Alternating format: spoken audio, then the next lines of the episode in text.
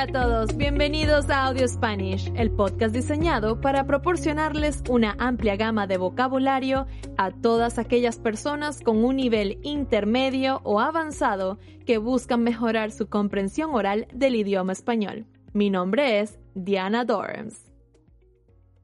Y este es episodio número 29, Breve Historia del Cine. Este es uno de mis temas favoritos es la razón por la que decidí estudiar artes escénicas.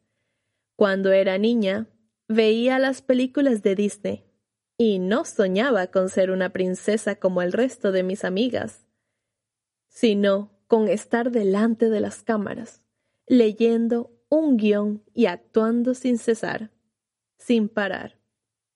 En parte, es por la composición general de una escena la iluminación de la locación, la elección de cámaras, lentes, filtros, el ángulo y los movimientos de la cámara, y la integración de efectos especiales.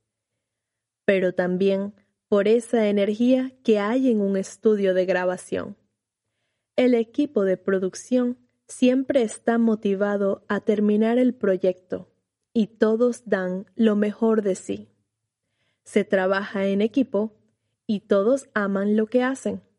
Bueno, eso creo. El mundo artístico está lleno de pasión, emociones. Los artistas tendemos a expresarnos con más fluidez.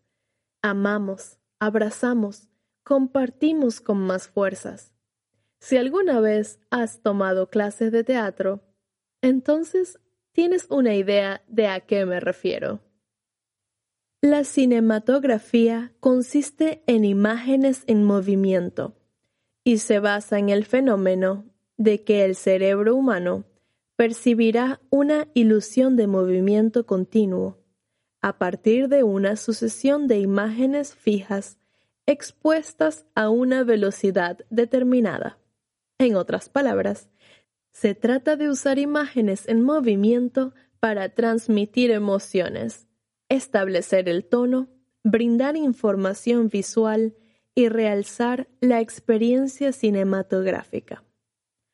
Los primeros en presentar imágenes en movimiento proyectadas a una audiencia fueron los hermanos Lumière en diciembre de 1895 en París, Francia. Utilizaron un dispositivo creado por ellos el cinematógrafo, que podría grabar, revelar y proyectar películas cinematográficas. El cinematógrafo pasaría a la historia como la primera cámara de película. Auguste y Louis Lumière se encuentran entre las figuras más importantes de la historia del cine y la fotografía. Los hermanos Lumière firmaron imágenes de trabajadores en su fábrica que se marchaban a casa al final del día. Mostraron la película La salida de los trabajadores de la fábrica Lumière. Esta se considera como la primera película cinematográfica. Comparado con otros intentos de producir una cámara de cine, el cinematógrafo era notablemente compacto, ligero de cargar y no dependía de la energía eléctrica, que en ese momento no era tan común. El cinematógrafo se podía llevar a cualquier lugar, para filmar películas o para usarlo como proyector. Los hermanos Lumière hicieron varias películas, de más o menos un minuto mostrando escenas como Auguste y su esposa alimentando a su bebé, un tren que llega al sur de Francia, y posiblemente la primera comedia cinematográfica, principalmente escenarios de la vida cotidiana. En los primeros años, los hermanos Lumière enviaron camarógrafos a diferentes partes del mundo para grabar escenas en lugares como Rusia, Japón y Estados Unidos. En 1914 se establecieron varias industrias cinematográficas. Se establecieron grandes estudios y se construyeron salas de cine. La Primera Guerra Mundial afectó enormemente a la industria cinematográfica en Europa y la industria estadounidense adquirió importancia. La transición gradual del cine mudo, sin sonido, al sonoro, con sonido, tuvo lugar entre 1926 y 1930. Pero antes de agregar sonido, había algunas cosas a considerar. El público parecía perfectamente feliz con el cine mudo, tal vez porque las películas nunca eran completamente silenciosas, casi siempre acompañadas de música de algún tipo, desde una orquesta, un piano o incluso una guitarra. Otros problemas no tecnológicos tuvieron que resolverse con la llegada del audio.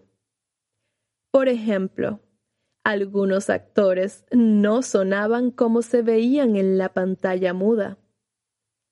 Y personajes como Charlie Chaplin fueron reconocidos por su capacidad para comunicarse y expresarse a través de sus acciones, su cuerpo y expresiones faciales.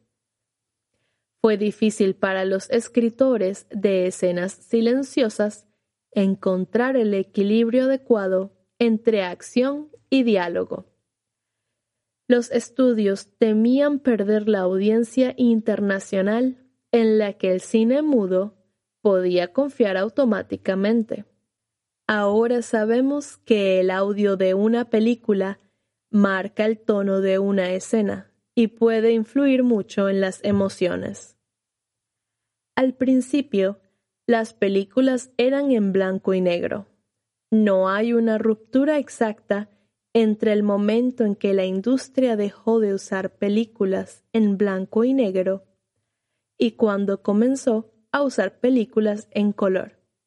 De hecho, las películas en color se estaban creando hace más de 35 años antes de El Mago de Oz. Sin embargo, estos procesos eran rudimentarios, es decir, sin perfeccionar, y además costosos. El proceso más común era usar tinte para teñir el color de ciertas escenas. Por ejemplo, las escenas de la noche se teñían, se pintaban de un color púrpura o azul oscuro para simular la noche y ya a fines de la década de 1950, la mayoría de las producciones de Hollywood eran en color. Hoy en día, la mayoría de la gente ve películas en televisión. La transmisión de contenido de películas en computadoras, tabletas y teléfonos móviles se está volviendo más común, ya que demuestra ser más conveniente para el público y los estilos de vida modernos. Aunque la esencia del cine está evolucionando y haciéndose más accesible.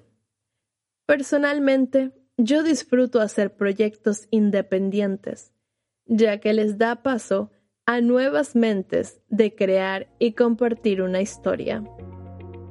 Si te gustó este episodio, te invito a darle me gusta, compartirlo y dejarme tus comentarios. Deseándoles una semana positiva, mi nombre es Diana Dorms y esto es Audio Spanish.